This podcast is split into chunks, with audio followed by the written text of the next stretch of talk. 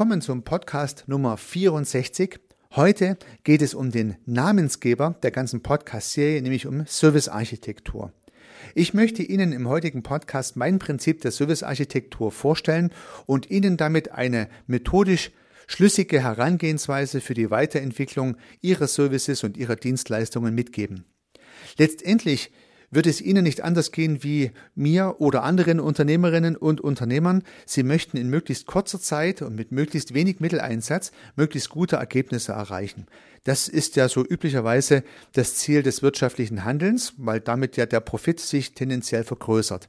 Unter diesen Gesichtspunkten geht es darum, Zeit und Geld zu sparen. Und nun habe ich meine Erfahrungswerte berücksichtigt und habe daraus eine Methodik abgeleitet, nämlich die Methodik der Servicearchitektur, die aus praktischen Erwägungen heraus genau diesem Prinzip dient. Möglichst schnell und möglichst günstig zu Ergebnissen zu kommen, um dann, naja, auf Basis dieser Ergebnisse vielleicht profitabler zu sein, vielleicht schneller zu sein, vielleicht kostengünstiger zu produzieren, was auch immer dann die Ergebnisse sein mögen. Unter diesen Gesichtspunkten geht es also um ein Vorgehensmodell, um eine Herangehensweise, die gewählt werden kann, um Dienstleistungen und Services professionell zu gestalten, zu produzieren und zu vermarkten. Und genau zu diesem Prinzip lade ich Sie recht herzlich ein.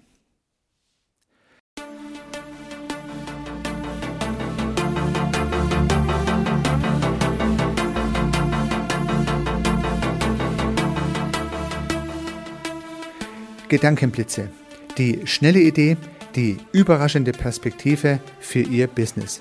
Lassen Sie sich inspirieren.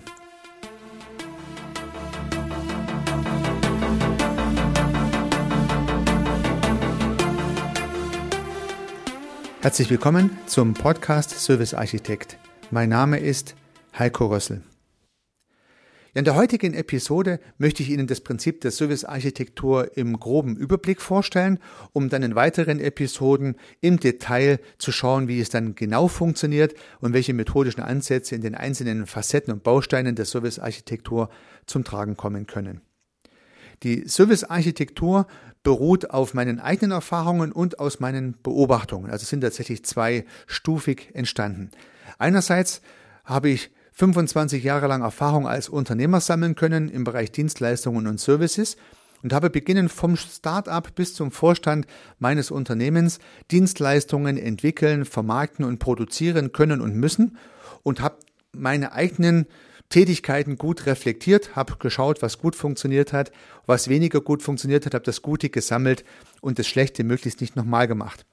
Und das Gleiche habe ich natürlich auch bei den Kundenprojekten tun können. Ich habe eigentlich in meiner ganzen Unternehmerlaufbahn auch immer Kundenprojekte durchgeführt, war also nie nur im Büro tätig. Es war mir immer sehr wichtig. Und bei diesen Kundenprojekten hat man halt auch gesehen, was gut geklappt hat, was nicht gut geklappt hat. Und so gibt es eine Evolution an Methodik, die durch diese Erfahrung immer weiter voranschreitet. Und nun hat es hunderte Durchläufe gegeben, die diese Methodik entstehen ließen und nachgeschärft haben. Und nun denke ich, bin ich auf einem Niveau angelangt, wo sich das Ganze auch gut beschreiben lässt und auch weitergeben lässt. Und deswegen möchte ich Ihnen das in den nächsten Podcasts etwas näher bringen. Das Prinzip der Servicearchitektur. Und jedes Prinzip hat vielleicht so einen Kernpunkt, eine Kernüberlegung. Und meine Kernüberlegung und die Grundannahme im Prinzip der Servicearchitektur ist, dass das Produkt der Dreh- und Angelpunkt des Unternehmens ist. Das Produkt ist der entscheidende Fakt. Warum? In letzter Konsequenz ist das Produkt ja das Bindeglied zwischen Ihrem Dienstleistungs- und Serviceunternehmen, wo dieses Produkt hergestellt wird, und Ihrem Markt, der Ihnen dieses Produkt abnimmt. Das heißt, am Produkt ist genau der Scheitelpunkt, genau der Klebepunkt, wo der Markt und die Produktion dieser Dienstleistungen zusammenpassen. Ihr Produktportfolio steht genau mittendrin. Sehr gut assoziieren lässt sich das mit einer Speisekarte im Restaurant. Das heißt, jedes Gericht, was auf der Speisekarte draufsteht, liest einerseits der Kunde, der dieses Gericht bestellen kann, und andererseits weiß der Koch, wenn dieses Gericht bestellt wird, auch, was er zu tun hat, um es herzustellen. An diesem Prinzip lässt sich das sehr schön darstellen. Und sollten Sie beispielsweise noch nicht Ihre Produkte so schön geschärft haben wie die Speisekarte eines guten Restaurants, ja, dann wissen Sie ja schon mal ein erstes Handlungsfeld. Das heißt, aufgrund dessen, dass das Produkt das Bindeglied ist zwischen Produktion und Nachfrage, ist es ein entscheidender Faktor. Und demzufolge gebührt der Produktentwicklung auch die erste Aufmerksamkeit in der Servicearchitektur. Das heißt, ich klammere jetzt im Prinzip in der Servicearchitektur zuerst mal die Produktentwicklung aus von Verkaufs- und Produktionsprozessen. Also nochmal ganz wichtig, die Produktentwicklung steht bei mir vor Maßnahmen und Aktivitäten zum Verkauf und zur Produktion dieser Produkte. Im ersten Schritt konzentriere ich mich ausschließlich auf das Produkt und es ist so eine Art Meta-Aufgabe, die vielleicht nicht so die übliche Aufgabe ist, die man im Tagesgeschäft mal eben so bewältigt. Im Tagesgeschäft geht es vielleicht um das bessere Verkaufen des Produktes oder um das effizientere Produzieren des Produktes, aber es geht halt nicht um die strategische Frage, welche Produkte möchten wir überhaupt anbieten und welche Zielgruppen möchten wir überhaupt erreichen. Das heißt, die Metafrage der Produkt-, der Angebots- oder der Portfolioentwicklung ist die in der Servicearchitektur vorangehende Frage, die zuerst geklärt werden muss. Erst danach äh, kommen sozusagen Produktion und Vertrieb an die Reihe. Und so hat die Servicearchitektur durch diese Herangehensweise drei Bausteine, die in Abhängigkeit stehen. Der erste und wichtigste Baustein der Servicearchitektur ist die Produktportfolio- und Angebotsentwicklung. Die Angebots-, Portfolio-, Produktentwicklung, auch wenn es um Dienstleistungen geht, als erster Schritt, das ist sozusagen der Pflock, der mal gesetzt werden muss. Danach erst kann man sich entweder mit der Vermarktung für diese Produkte oder und mit der Produktion für diese Produkte beschäftigen. Ob man dann zuerst die Vermarktung oder erst die Produktion anschaut, das ist dann äh, nach Gutdünken der jeweiligen naja, Anwender der Servicearchitektur verschieden. Ich lasse mich da auch in meinen Beratungsprozessen gerne vom Kunde leiten, wo ihm das Thema wichtiger ist. Aber zuerst geht es um die Produktentwicklung. Und wenn man diese Herangehensweise nicht teilt, dann ist es für mich auch schwierig, naja, äh, als Berater tätig zu werden. Ja, also wer das Produkt sozusagen nicht als Dreh- und Angelpunkt seines Business interpretiert, der ist höchstwahrscheinlich dann auch für das Thema Servicearchitektur nicht zu begeistern. Das kann es ja durchaus auch geben. Sollten Sie hoffentlich den Gedanken gut finden und folgen können, dann geht es also zuerst mal darum, das Produkt zu definieren. Und wenn man im Beispiel der Gaststätte bleibt, dann würde die Restaurantleitung höchstwahrscheinlich gemeinsam mit dem Service, die die Kunden kennen, und gemeinsam mit dem Koch, der die Produktion kennt, überlegen, welche äh, Produkte in diese Speisekarte hineinkommen und zwar am besten die, die auch die Zielgruppe, die man gerne erreichen möchte, gerne essen. Ja, das liegt ja auf der Hand. Das heißt, man könnte diese erste Überlegung schon ein bisschen so als marketinglastig interpretieren. Das ist aus meiner Sicht aber auch kein Nachteil. Das heißt, die, die marketinglastige Betrachtung bei der Produktentwicklung ist wichtig, denn was nützt es mir, wenn ich ein Produkt entwickle, was ich zwar gut produzieren kann, aber was am Ende keiner kauft. Ja. Unter diesen Gesichtspunkten Produktentwicklung. Das ist sozusagen die erste Stufe der Servicearchitektur und da geht es mir darum, dass man neue Dienstleistungs- und Serviceprodukte, und das ist ja so mein Kernthema, nicht aus der Hüfte schießt. Ja, nicht die Dienstleistung einfach so erbringt, weil man sagt, ja gut, der Kunde hat es nachgefragt, also mache ich das jetzt. Oder ich habe gerade Lust, das zu tun, also tue ich das. Auch ein Dienstleistungsprodukt, ein Serviceprodukt bedarf eines Engineering. Ja, also Service Engineering, Dienstleistungsentwicklung, wie auch immer man diesen Prozess bezeichnet, das ist sozusagen der erste Prozess, der ablaufen sollte, um eine Dienstleistung vernünftig zu entwickeln. Und wenn dieses Thema der Dienstleistungsentwicklung, des, äh, des Service Engineering abgeschlossen ist, dann ist das Produkt als solches definiert, aber weder produziert noch verkauft. Ja, in, in, meinem Big Picture der Servicearchitektur dient sozusagen der erste Entwicklungsprozess des Produktes nur dazu, dass das Produkt als solches benannt ist. Es ist noch nicht produziert, auch noch nicht verkauft, aber es ist klar, was es sein soll. Und wenn man jetzt meint, dass dieser erste Zyklus der Produktentwicklung einfach ist, hat man sich meistens getäuscht. Die meisten Dienstleister und Serviceanbieter haben ihr Produktportfolio nicht scharf. Ja, sie haben es nicht klar abgegrenzt, sie haben es nicht einer Zielgruppe ordentlich zugewiesen, sie haben es nicht mit den notwendigen Attributen versehen, die es braucht, um dieses Produkt auch wirklich gut vermarkten und später auch produzieren zu können. Und da gibt es meistens noch Defizite, an denen man arbeiten kann. Und angenommen, Sie haben Ihr Produktportfolio auf den absolut neuesten Stand. Das heißt also, all die Produkte und Services und Dienstleistungen, die Sie anbieten, passen genau. Dann braucht es natürlich noch eine Schließung dieses Entwicklungs-Lifecycles, ich nenne das Ganze Nachhaltigkeit, in dem Falle die Nachhaltigkeit des Produktportfolios. Es geht jetzt also auch um die Frage, ob diese Produkte, die man heute anbietet, auch zukünftig noch angeboten werden sollen, welche neuen Produkte gegebenenfalls den Markt äh, erreichen sollen oder und neue Märkte erschlossen werden sollen.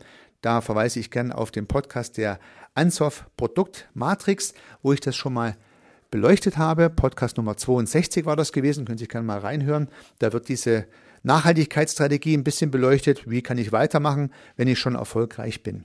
Ja. So beleuchtet der erste Lifecycle der Servicearchitektur das Produkt, sowohl in der Entwicklung, also Service Engineering, als auch im Service Lifecycle, also in der Nachhaltigkeit, dass ich sagen kann, immer permanent prüfe, ist das Produkt noch gut, muss ich das vielleicht nachbessern, braucht es neue Produkte, braucht es neue Märkte. Wenn dieses Produkt entstanden ist, dann rutscht es in meinem Big Picture aus diesem Lifecycle heraus eine Ebene nach unten in das Operationale. Das heißt, das war sozusagen die strategische Produktentwicklung, die man im strategischen Rahmen durchführt. Und dann rutscht dieses definierte Produkt ins Operationale. Und jetzt erst geht es um die Frage, wie produziere ich jetzt dieses Produkt und wie vermarkte ich dieses Produkt. Bevor ich dazu noch ein paar Gedanken äh, einbringe, nochmal zurück zum Thema der Strategie. Die, die Produkte, die im Rahmen der Produktentwicklung, des Produktengineering, des Service Engineering entwickelt werden, die spezifizieren auch die Strategie des jeweiligen Erbringers. Denn Strategie ist zunächst mal ein sehr sperriger Begriff, den man schwierig definieren und einsortieren kann. Das habe ich also in vielen Diskussionen immer wieder bemerkt. Und so lässt sich das Ganze sehr viel einfacher gestalten, wenn ich die Veränderung des Produktportfolios als das sichtbare Maß der Veränderung meiner Strategie wahrnehme. Also möchte ich beispielsweise strategisch ein jüngeres Publikum ansprechen, dann brauche ich auch andere Produkte für dieses jüngere Publikum. Möchte ich strategisch neue Märkte erschließen, dann muss ich ja, im weitesten Sinne die Verpackung meiner Produkte auch so gestalten, dass die neuen Märkte dieses Produkt auch verstehen können, zum Beispiel mit einer neuen Sprache versehen. Möchte ich nachhaltiger agieren, als Unternehmen mit meinen Produkten mehr Nachhaltigkeit fördern, dann ändert auch das mein Produktportfolio. Dann habe ich mehr nachhaltige Produkte oder Produkte, die für Nachhaltigkeit sorgen, in meinem Portfolio als vorher. Das heißt, jede strategische Idee, die zunächst mal so eine visionäre Wolke ist, wird am Ende des Tages über die Produkte sichtbar für den Markt, für die Kunden. Sonst ist es ja ein Papiertiger. Sonst ist die Strategie zwar schön irgendwo aufgeschrieben, aber sie wird nicht wirksam. Wirksam wird sie über die Produkte, über das Produktportfolio. Und deswegen ist dieser erste Lifecycle, das Service Engineering, auch eine Operationalisierung der Strategie. Aus meiner Perspektive ist dieser Lifecycle sogar das Bilden der Strategie. Aber dazu in einem weiteren Podcast vielleicht etwas detaillierter nochmal diese Sache auseinandergenommen. Also angenommen, wir haben jetzt strategisch agiert und festgelegt, wo wir hinwollen und haben zu diesem Zwecke die Produkte, die Dienstleistungen, die Services spezifiziert, die wir zukünftig anbieten möchten und natürlich auch heute anbieten und behalten möchten. Das war sozusagen der erste, der erste Akt. Nun rutscht dieses Portfolio, was heute angeboten werden soll oder auch zukünftig angeboten werden soll, in die operative Ebene rein. Und nun geht es um die Frage, wie stelle ich dieses Produkt her? Das heißt also, welche Produktionsprozesse braucht es? Auch im Dienstleistungskontext natürlich.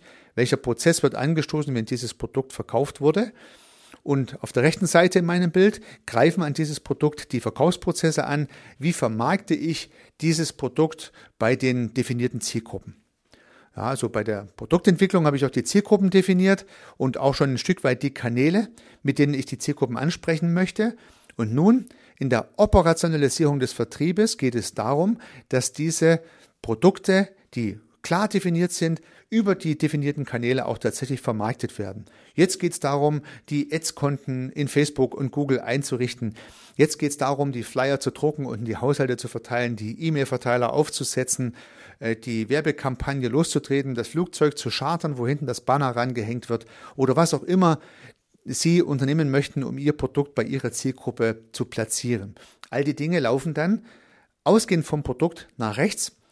Ähm, das heißt, die Verbindung zwischen Produkt und Zielgruppe, das ist die Vermarktung, das ist der Vertrieb und dazu gehört alles, was es braucht, um das Produkt bekannt zu machen, um das Produkt bestellbar zu machen, um auch die Lieferprozesse entsprechend transparent zu machen, die es braucht, um dieses Produkt zum Kunden zu bekommen.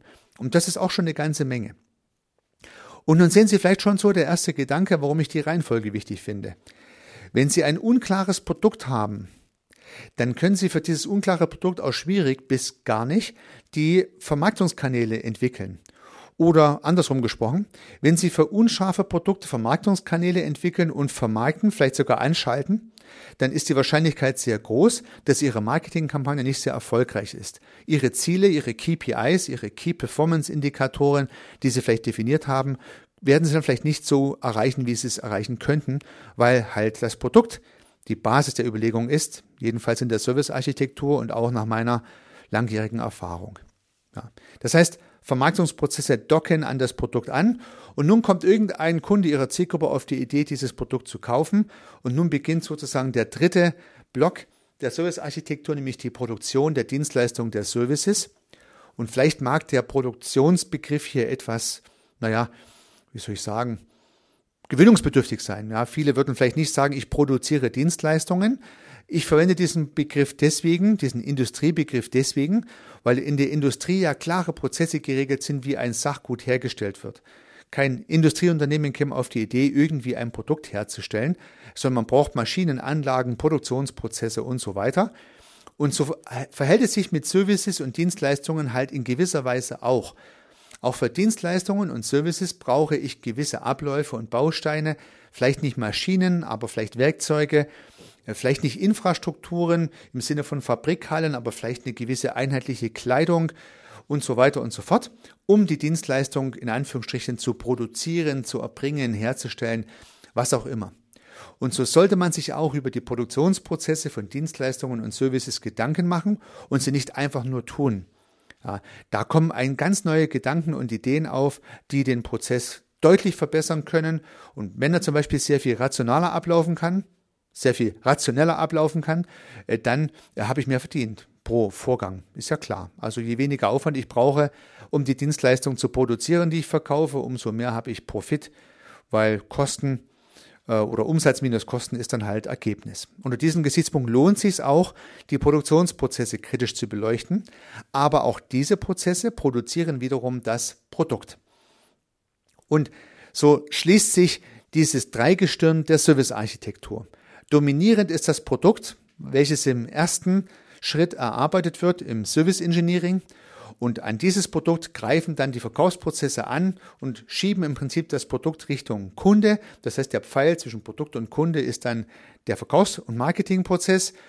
Und der dritte Prozess in diesem Dreigestirn ist dann die Produktion, die Erbringung dieser Dienstleistung.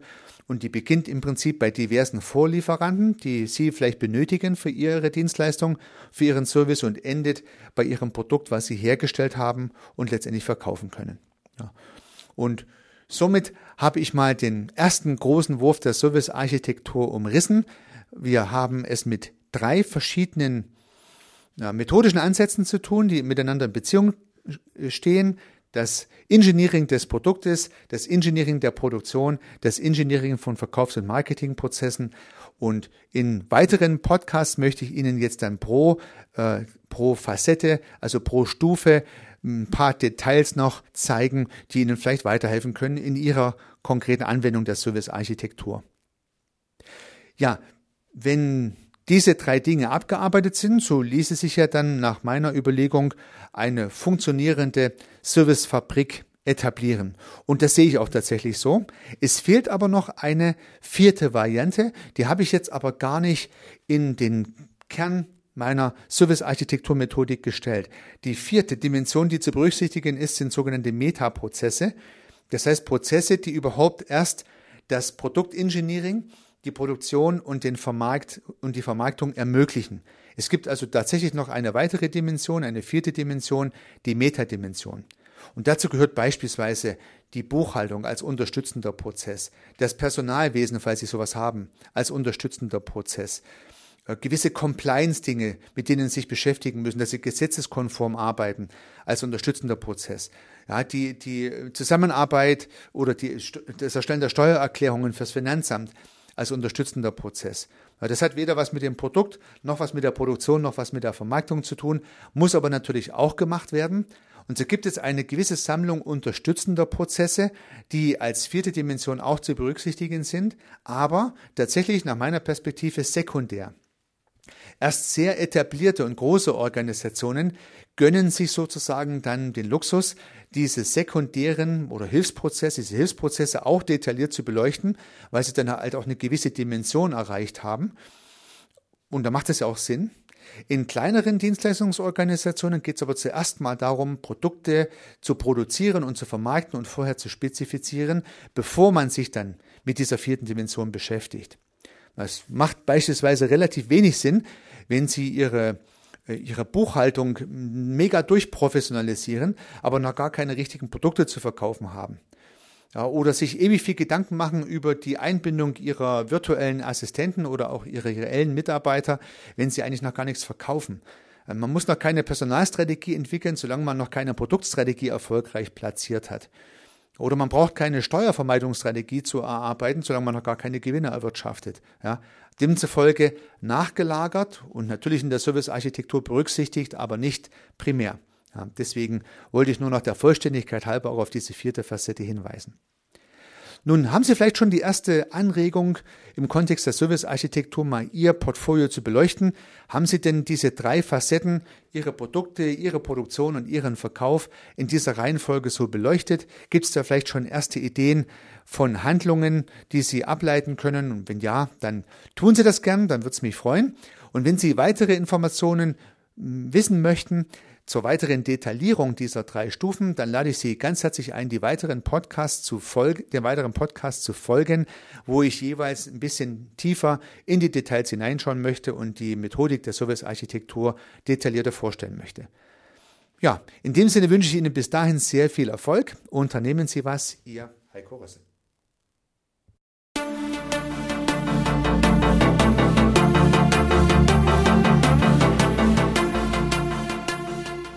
Auch zukünftig werde ich neue und spannende Themen rund um das Thema Service und Dienstleistung beleuchten und Perspektiven dafür anbieten. Wenn Sie keine Episode verpassen möchten, würde ich mich freuen, wenn Sie meinen Podcast in der Podcast-App Ihrer Wahl abonnieren. Und natürlich würde ich mich auch über eine Bewertung oder über eine Rezension freuen. Weiterhin möchte ich auf einen parallel laufenden Podcast von mir hinweisen, in dem geht es um das systemische Denken. Falls Sie sich dafür interessieren, falls Sie diese Methodik für sich verwenden und erschließen möchten, um im Geschäft und im Business, aber vielleicht auch ganz persönlich daran zu wachsen, dann empfehle ich Ihnen den Podcast Systemisch Denken von mir. Sie finden ihn in allen einschlägigen Plattformen und natürlich auch auf meiner Website www.servicearchitekt.com. Ich freue mich aufs nächste Mal. Hören Sie gerne wieder rein. Ihr Heiko Rössel.